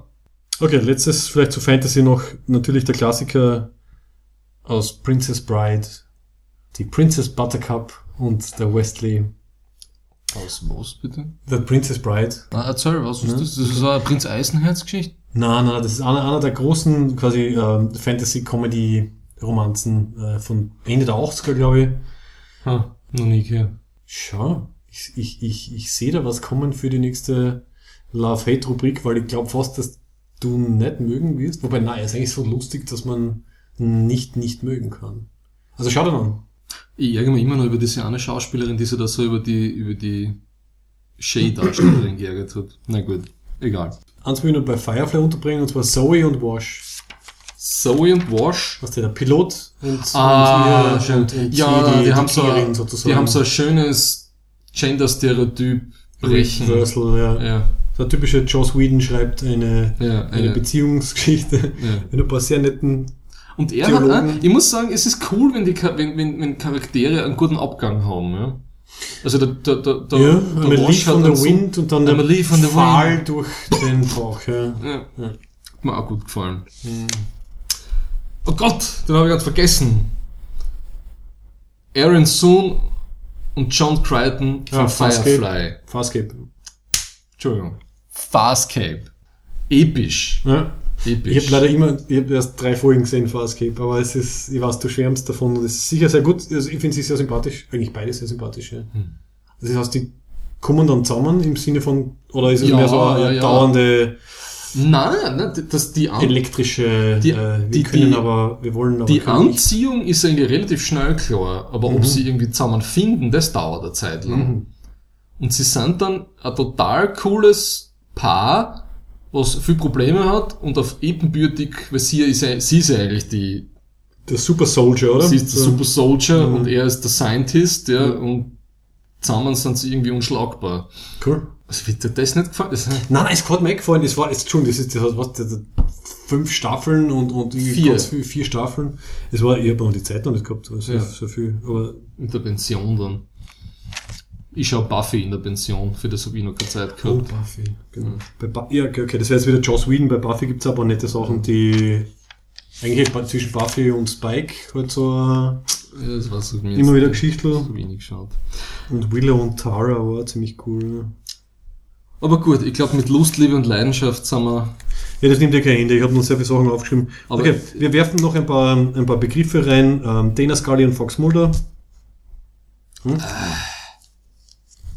Auch die ewige, Nein, nein, nein. die ewige, ich äh, hasse, ich hasse dieses Bible Belt US-amerikanische Mainstream herumgerotze, wenn Leute einfach dieser, dieser, was soll ich sagen, dieser Love Interest über Staffeln lang wie ein zäher Tag ausgedehnt wird. Ja? Man muss, man muss sieben Jahre lang Akte X schauen, damit sie einmal schmusen miteinander. Ja, das ist unerträglich. Ja, um die Spannung, um die Spannung geht's ja. Das machen alle Serien. Und da hat's glaube ich nichts mit äh, Nein, das, nein, eben, das machen zu eben, tun, das sondern es geht, es geht einfach um diese eben Spannung aufbauen, möglichst lang halten und dann halt noch fünf Staffeln wieder geheiratet und dann wieder irgendwas anderes. das machen nicht alle. Ja, sehr viel. Eben nicht alle. Die meisten, die wir heute besprochen haben, machen das nicht. Weil es halt nicht so die klassischen Comedy, Romance, irgendwas sind. Aber das ist schon, das ist ein, ein Es ist ein klassisches Kern. Kernbestandteil von halt ja attraktive, attraktive Hauptdarsteller, die ja eigentlich eh was miteinander haben wollen, aber uh, wir, wir leiden alle mit, wie es irgendwie halt äh, nicht hinhaut und dann dann die Funken fliegen und so. Das ist das Schlimmste, wenn du irgendwie eine Serie anschaust und du siehst die zwei und sie sind so chitty-chatty. ja. ist meistens immer Männchen und ein Weibchen und er ist die Hauptfigur und sie ist die Nebenfigur und du weißt schon, okay, ich muss jetzt drei Staffeln anschauen, damit ich weiß, wie tragisch die nicht zusammenkommen. Äh, ja gut, aber ein Act X Reboot wäre ja ein neues Thema. Ich habe nur die erste Folge gesehen, sie war furchtbar und ich habe keine Ahnung, ob es dann besser wird, aber Ich will das nicht schauen. Ja, passt ja. Also, Ja. wenn es nicht besser wird, dann haben wir nichts verpasst. Ja. Okay, passt, ja. Beenden wir das vermutlich theoretisch ewige, ewig mögliche Thema. Nein, es ist sehr schön. Es war sehr schön. Gut, Und gehen wir weiter zu auch einem sehr schönen, nämlich jetzt geht's hier weiter. Hör von Spike Jones in unserer There's So Much Love in this Hate Group Rubrik. Right here, right now, I feel more love in this hate group than I ever felt at church or basketball or anywhere for that matter. So, passend zum Thema gibt's jetzt eine Diskussion zu Hör 2013. A Spike Jones Love Story. Spike Jones hat sich da wirklich eingehängt, weil er hat das Drehbuch geschrieben, Regie geführt und mitproduziert. Und Also- er hat einen Oscar fürs beste Drehbuch dafür gekriegt. Naja, war sogar nominiert für besten Film. Ich weiß nicht, was dann stattdessen gewonnen hat, 2013. Keine Ahnung. Ist ja relativ egal. Aber ich finde, das- der Drehbuch-Oscar, das, das sagt noch was. Die Show- Jedenfalls geht's drum, dass der Hauptcharakter, der Theodore, der Joachim Phoenix, sich in eine künstliche Intelligenz oder in sein Betriebssystem, in sein OS verliebt, das verkörpert das jetzt falsch, aber das durch die liebliche Stimme von Scarlett Johansson eingesprochen wird Mhm. zum Leben erweckt. zum Leben erweckt wird. Und der Film, es gibt nicht so viele gute Beispiele für, was nicht, romantische, tiefgründigere Filme so am Sci-Fi-Fantasy-Firmament. Fällt mir jetzt nicht so viel ein. Und das ist, das ist total coole Near-Future-Fiction-Geschichte, was vielleicht so in, was nicht, 20, 30 Jahren, wenn so die urbanen Kapitalismus-Auswüchse weitergehen, durchaus realistisch ist. Und, was mich vor allem begeistert hat bei dem Film, auch der Soundtrack war nominiert, glaube ich, für einen Oscar und ist vor allem von, von Arcade Fire produziert worden und geschrieben worden. Also der Sound, der Film lebt extrem vom Soundtrack.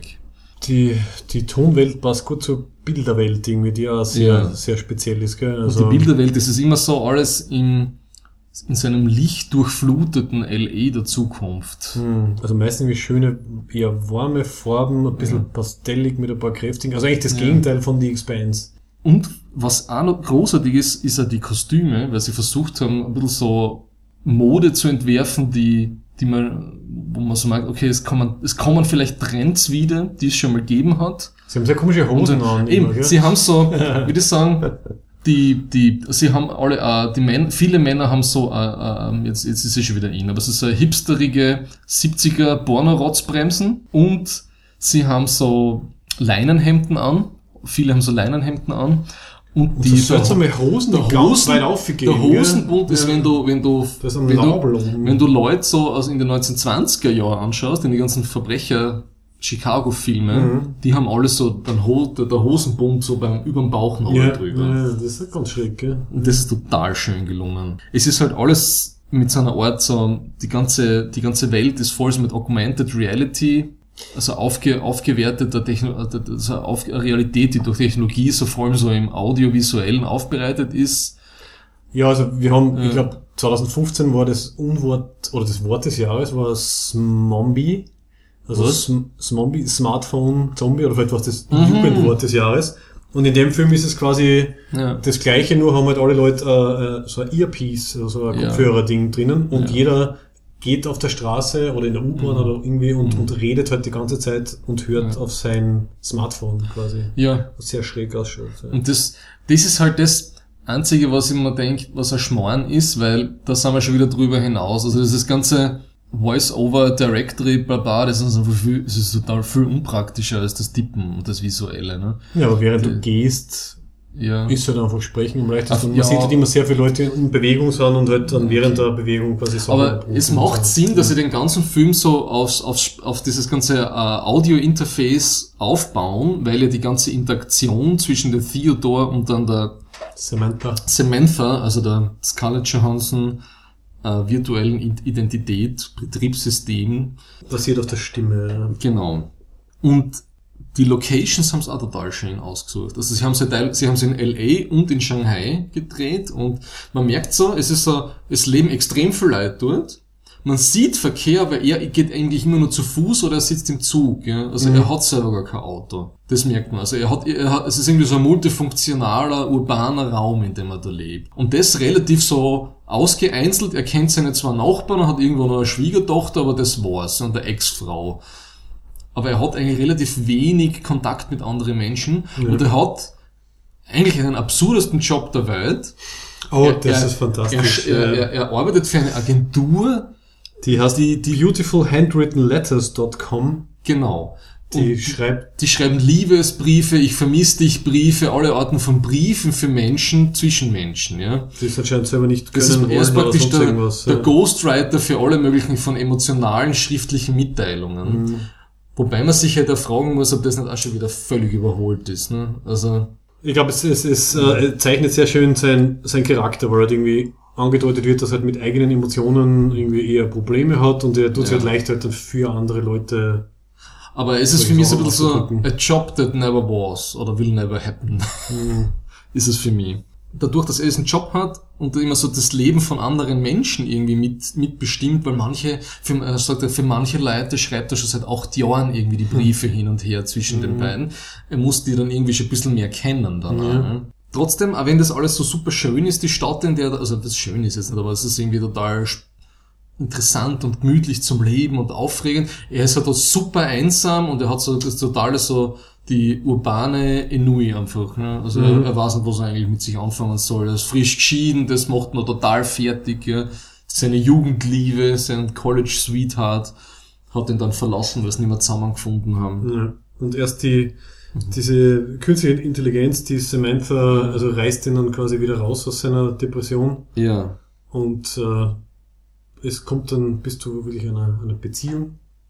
Und er gibt es relativ schnell, also das hat mich gewundert, er gibt es relativ schnell zu, unter Anführungszeichen, dass er seinen Freunden irgendwie sagt, ja, Ja. I'm dating my OS. Und dann äh, gehen sie auf ein, auf ein Gruppendate quasi, also mit den, mit den befreundeten Pärchen. Er hat immer, Das ist der Chris Pratt, oder? genau, der der Chris Pratt, ja. Den habe ich fast nicht erkannt mit seiner Bonner Rotzbremse. Total, ja, total arg. Dann gehen sie halt auf so, so ein Doppeldate und er hat halt immer, was ich auch sehr nett gefunden habe, ein Detail, er hat halt sein Handy mit der Kamera immer in der Brusttasche Ja. von seinem Hemd. Aber damit halt die Kamera ausschaut, muss er halt immer eine Sicherheitsnadel Mhm. unten reintun, damit es halt ausgeht von der Größe her. Und, und, und nimmt sie halt mit, wie halt ein, ja, Mhm. Ein, eine, einen echten Menschen. Das habe ich zum Beispiel nie verstanden, warum die Samantha als AI keine öffentlichen Kameras zugreifen kann und so, ne, wenn die so gescheit und mächtig ist. Ne? Ja, dann wären wir bei Ja. Skynet vermutlich. Dann Ja, halt okay. ja. Ja, gut. Aber, und man merkt mal sehr schnell eben, dass immer mehr Menschen irgendwie sehr intensive Beziehungen mit, mit ihren, mit ihren OSs, mit diesen Operating Systems eingehen, entwickeln sie total schnell so, erstens entwickelt sie total schnell Akzeptanz dafür und dann gleichzeitig entwickeln sie so unterschiedliche, äh, wie soll ich sagen, diese, diese Szene von diesen Surrogat-Lovers da, die sie da bestellen. Ne? Also sie, sie, Genau. sie, sie lernen sie immer besser kennen, haben dann einmal mehr oder weniger eine Art von Telefonsex-Szene mitten in der Nacht. Ne? Und dann bestellt sie, also Und dann bestellt- genau. Samantha dann quasi ein, ein, ein Sexsurrogat, weil anscheinend die, diese Person, dieses Mädel halt irgendwie auch teilhaben will an der Beziehung, die die beiden Was? haben. Ja. Auf eine Art und Weise wieder, ich weiß es nicht, ist das jetzt, äh, es war, es war, Ja. es ist irgendwie total schön, wenn man auf der einen Seite dran denkt, dass ein Mensch bereit ist, zwei Menschen oder zwei Liebenden, wer immer das dann ist, was das zu geben, was es ihnen nicht geben zusammenzubringen, kann. Aber es sagt ja leider, Die Frage ist halt, was hat die davon? Ja. Aber gut. Aber ich finde es auf jeden Fall cool. Es ist eine total spannende Idee. Und auch ein schöner, ein schöner Kontrast zu der äh, Sex, also quasi Online-Dating-Sex-Szene irgendwann mal vorher. Es gibt anscheinend ein Internetforum, wo, wo sie Leute dann auch über diese Audiofunktion Mhm. halt irgendwie einloggen und dann gerät er halt an so. irgendwie sexy Kitten so und so und dann haben sie Telefonsex und das endet dann darin, dass sie ihn halt nötigt, äh, mit der imaginären toten Katze sie zu würgen oder so. Und so, okay, thank you. So, Ja. okay, I just came, thank you, bye. Das war sehr unbefriedigend für ihn. Ja. Also man sieht ein paar schöne negative Gegenbeispiele und die künstliche Intelligenz, Samantha, ist dann halt wirklich Ja. ein, ein menschliches, nachvollziehbares Wesen. Und das bricht ja dann total so mit dieser Mensch-Maschine. Also, was ist jetzt Mensch, was ist Maschine, was ist künstlich, was ist nicht künstlich, was ist, also, was ist fleischlich. Das bricht es dann irgendwie äh, völlig auf. Und es wird dann, das, was das eine zu wenig ist, was sie sich nicht geben können, das sucht er dann immer ein bisschen so in dieser, oder es wird total gespiegelt in dieser Beziehung mit der Nachbarin, ne? die ja dann auch der- verlassen wird und auch irgendwie mit einer, ihrer AI eine, eine nette Beziehung hat. Die Amy. Die Amy, ja, die, die, die, die und so. unter ihm wohnt und Ja. die haben ja dann eine total eine nette Beziehung, so, die körperlich ist. Ne? Er kann sich auf ihr Couch legen und sie streichelt und sie hören sich Ja. gegenseitig zu, sie umarmen sich und so weiter Ja. und so fort. Das kann er alles mit der Samantha nicht machen. Und interessant war, dass dann sie, also die Amy, trennt sich dann von ihrem Mann, irgendwann in der Mitte des Films, und entdeckt dann irgendwie, dass halt auch ihr Mann so ein äh, OS gehabt hat, auch mit einer weiblichen Stimme und Mhm. so. Und sie freundet sich dann mit der irgendwie an. Und Ja. sie ist dann quasi in einer freundschaftlichen oder was auch immer Beziehung mit, Ja. mit ihrem eigenen Operating System. Deswegen kann sie ja dann verstehen, warum halt der Theodore ja. das halt mit seiner Aber es ist, es, du merkst dann, wie, wie, wie, schnell das gehen kann, dass man große Teile von unserem Alltag hat sie total schnell webisiert und virtualisiert und Social Media und etc. Und wie schnell das dann gehen kann, dass das Alltag wird, wenn diese Technologien so super pervasiv sind und Ja, ja, jetzt immer mit dabei, äh, weiß alles, kann alles und man gewöhnt sich voll dran. man gewöhnt sich dran und äh, du kannst du mal kurz eine Rechtschreibprüfung machen und so, aha, super, aha. Schreib mir mal schnell ein Buch, so wie ich es mir denken würde. Schreib mir Doktorarbeit, so wie ich es mir denken würde, bitte. Ah ja, danke. Dann. Ja. Ähm, genau, und was hat der, der, wissenschaftliche Teil, das habe ich ja ganz cool gefunden, es gibt ja wirklich diese ähm, Singularity-Theorie. also es gibt diverse Ja. halt Futurologen und, und, und Wissenschaftler und, und Techniker und so weiter, die halt sagen, irgendwann halt, glaube ich, 2040, 2045 oder so, wird wahrscheinlich der Zeitpunkt kommen, wo halt äh, künstliche den- Intelligenz entsteht. Es die gibt halt, einen, einen Typen, der prophezeit selber- das immer, ne? Ja. Der, Ja, es gibt so Medianwerte, das habe ich noch auf Wikipedia nachgeschaut, anscheinend von halt, ja, einer Gruppe von Leuten, die halt irgendwie sagen, wahrscheinlich wird es um 2040 sein und dann wird es halt wirklich eine künstliche Intelligenz geben, die sich halt wirklich selber äh, selbst modifizieren, verändern und dann halt immer gescheitere Intelligenzen quasi erschaffen kann. Und das wird dann so es gibt es könnte so ein sehr unterschiedliche. Meinungen dazu. Jetzt mit der Ja. Bruce, der Bruce Sterling, das ist ein total cooler Science-Fiction-Autor, der sich in der Bericht, also wissenschaftlicher gut auskennt. Mhm. Der sagt immer, Computation can never be cognition. Ja? Mhm. Also die reine Rechenleistung, dass du praktisch das, was das Hirn an Rechenleistung machen kann, dass du das dann praktisch ist gleich Persönlichkeit virtuell, Mhm. Singularität, wir können alles virtualisieren, so wie in, in, in, in, in Matrix, also dass wir unser Bewusstsein abspeichern können. Das ist für ihn mehr eine Metapher für das, was das menschliche Bewusstsein ausmacht, weil wir doch irgendwie körperliche Wesen sind. Wir sind ja nicht reine Information, sondern wir sind ja eine Gesamtheit aus körperlichen, ja, begrifflichen Erfahrungen und so, Erfahrungen und so. Das sieht er eher kritisch. Ja. Okay, also es könnte eine gewisse Form von künstliche- künstlicher Intelligenz sein, die aber nicht menschlich ist in dem Sinn, sondern halt einfach schon, aber sehr viel halt selber Naja, äh, es gibt so viel. erledigen kann. Und da gibt's halt die andere Strömung, die andere Richtung sagt, es gibt halt, es wird sehr, sehr intelligente, so a- Applied Intelligence geben, ja, oder, oder, oder Pseudo-Intelligenzen, die halt extrem gescheite Sachen machen können in gewissen Bereichen, wenn man ihnen sagt, was sie tun, ja. Mhm. Aber nicht im Sinne von jetzt eigenes Bewusstsein, ja. Mhm. Aber du kannst super coole Drohnenprogramme schreiben, die super selbstständig alles Mögliche entscheiden können. Ja.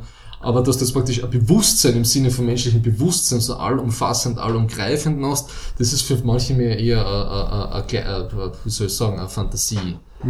Also haben es hat der Spike Jones quasi, eine- quasi eine Theorie irgendwie als Basis genommen, die nicht total weit hergeholt ist, aber halt vielleicht ein bisschen noch. Ja, na, die Singularität ist ja total Ja. spannend. Also der Neil Stevenson hat mit Snow Crash oder auch mit, mit Diamond Age hat er total viel mit Pseudo-Intelligenzen und, und virtuellen Intelligenzen und, und, und, und Cyberpunk was gemacht. Mhm. Das ist ja total spannend, ja. Oder der Charles Stross, der ist so der Meister der Singularity, wenn es um Science Fiction geht. Gut, aber zurück zum, zum Mhm. Hör.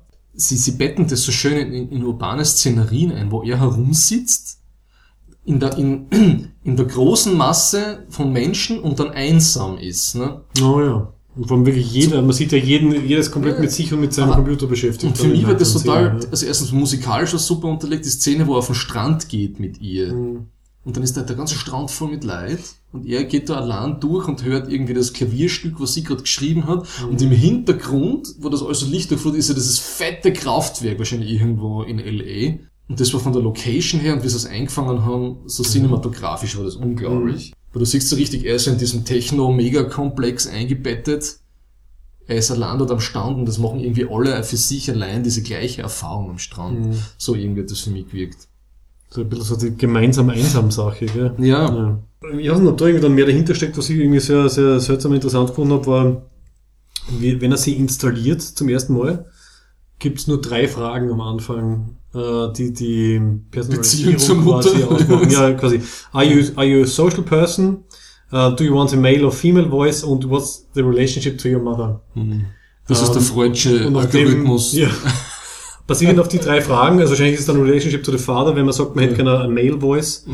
Ja. Äh, das, das ist das Setup für das OS One. Und dann Ja. kommt die Samantha raus. Und sie, sie hadern ja so damit, das zu definieren, was das dann ist, ne? Und das ist dann so schön, wie er dann aufhört zum Definieren sie dran, und dann sagt, ich scheiß jetzt da drauf, das ist jetzt so für mich und ich bin verliebt, das ist meine Freundin. Ja? Das ist dann super Ja. cool. Ja? Weil das ja im echten Leben auch so ist, viele Leute scheitern dran da, indem sie irgendwie zu schnell drüber anfangen zu reden. Was ist das jetzt? Das ist, kann ich persönlich einen Tipp geben.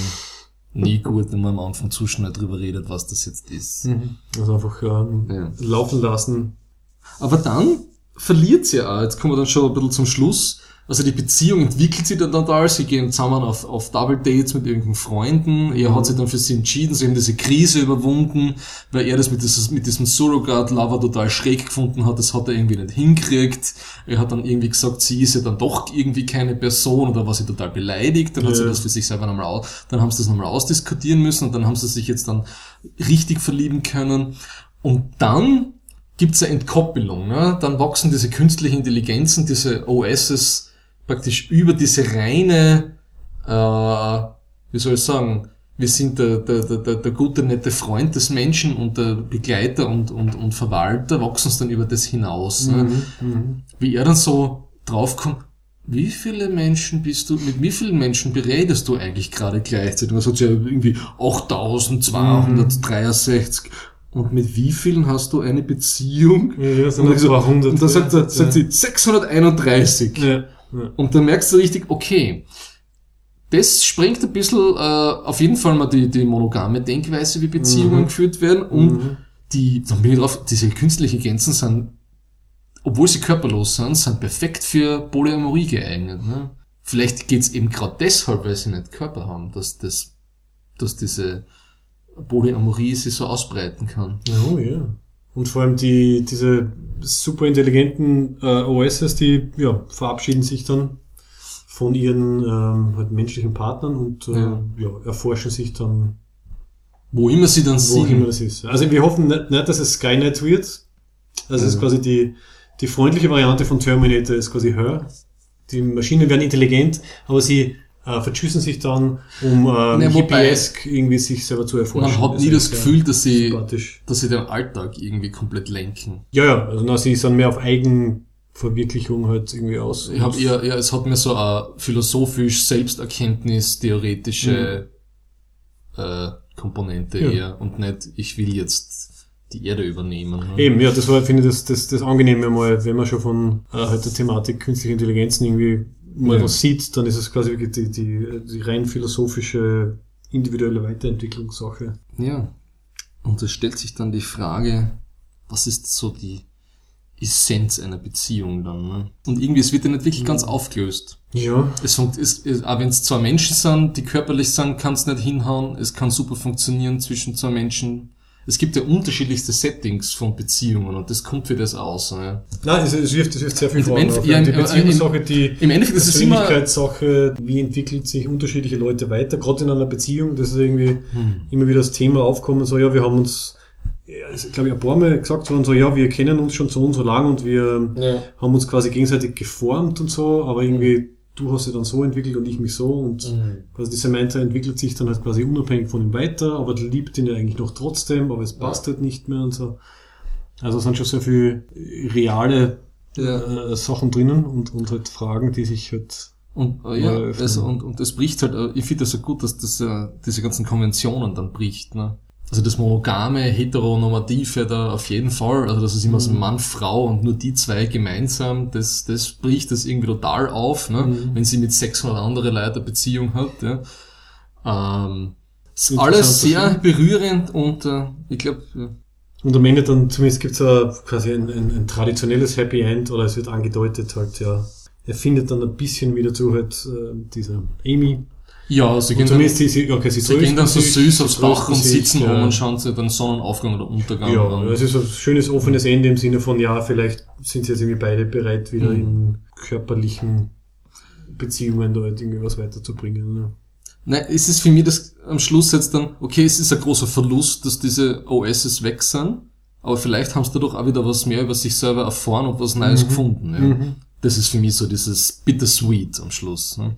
Ah ja, vor allem, weil er dann irgendwie zum ersten Mal, oder man sieht ihn halt dann zum ersten Mal wirklich selber einen Brief schreiben oder diktieren, weil zuerst kriegt man nur mit, was er halt für seine Klienten irgendwie schreibt. Ja, Und ganz am Ende schreibt er halt dann einen, Hm. glaube ich, befreienden Brief halt an seine, ja. seine Ex-Frau und man hat das Gefühl, er hat was gelernt und er hat irgendwie, ihn hat die Sache weitergebracht. Das stimmt, ja. Hm. Also war es dann doch für was gut.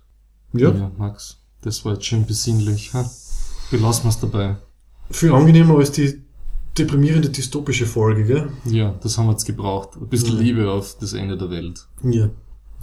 Gut, dann ähm, fehlt uns nur mehr die äh, Ferengi Erwerbsregel. Das Betthupferl.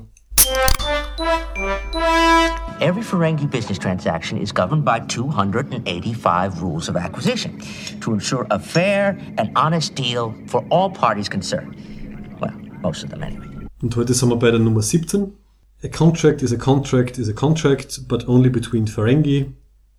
Oder ein Vertrag ist ein Vertrag ist ein Vertrag, aber nur zwischen Ferengis. Ja. Also eigentlich relativ ähnlich zu A Deal is a Deal von letzter Woche. Nur ein bisschen länger.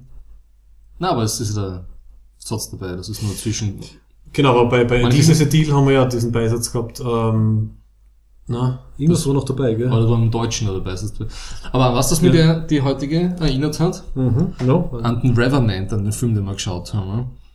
Ah, ja, Weil die okay. europäischen Kolonialmenschen, in dem Film sind es die Franzosen, da sagt ja der eine Native, also der eine, äh, ja, von diesem einen Stamm, sagt, Mhm. ihr habt alle Abkommen gebrochen und wir irgendwie gemacht haben und so. Oh, ja, ja. Und das war immer klar, dass die ganzen Abkommen zwischen also den Native Americans und den Kolonialisten, dass die nicht so viel gleich wert sind wie zwischen, was nicht, einem Franzosen und einem Engländer. Mhm.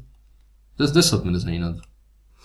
Ja, ich habe ein bisschen denken müssen an die ganzen TTIP-Sachen, die gerade laufen, ähm, was Aha. halt die Schiedsgerichte Ja. äh, einführen wollen, basierend auf Schiedsgerichtsvereinbarungen, die es halt dann die EU und äh, die USA halt mit Ländern gemacht haben, wo es wirklich geglaubt haben, oder wo es vielleicht wirklich auch so ist, dass halt die nationale Gesetzgebung nicht so funktioniert. Und dann müssen sie halt denen Schiedsgerichte aufdrucken und jetzt probieren sie halt das Gleiche zwischen zwei quasi Blöcken, die eigentlich hoffentlich eine funktionierende Justiz haben sollten. Mhm. Äh, und sie versuchen das dann trotzdem halt irgendwie Aber das deutsche Verfassungsgericht hat, glaube ich, schon gesagt, dass das eigentlich nicht nötig ist. Ne? Ich hoffe mal, ja. Also, das wäre dann quasi der, der, der nicht mehr aufhebbare Deal. Kann, Deal. man kann immer noch für die Petition, Äh, Contract man kann contract, immer noch ja. unter- für diese Petition unterschreiben, für diese Anti-TTIP. Ich glaube, ich habe schon gegen 10 Anti-TTIP-Petitionen unterschrieben, ja. Und Nein, hoffe, es gibt äh, eine große, ne, wo über drei Millionen Leute unterschrieben haben. Okay, Du kannst ich, mal ich nehme unterschreiben. An, ja, ich nehme an, dass ich irgendwo Ja. irgendwie dabei bin, ja.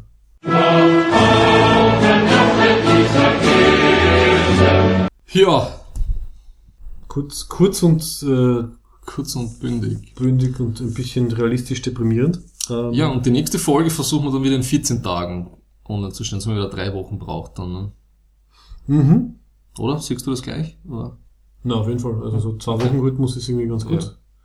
Und vielleicht ein paar nette Facebook-Reminder dazwischen oder so. So wie das schöne Foto, was du heute gepostet hast. Oh yeah. Mhm.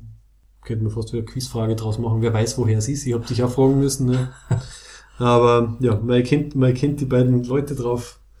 Vielleicht kennt nicht jeder das Video. Hm. Okay.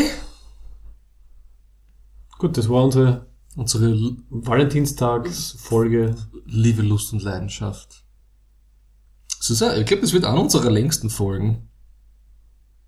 Ja, das sich anschauen. Das wird The, spannend. the computer says yes. Okay. okay. Passt. Also wir hören uns in hoffentlich zwei Wochen wieder. Schönen Valentinstag. Papaci.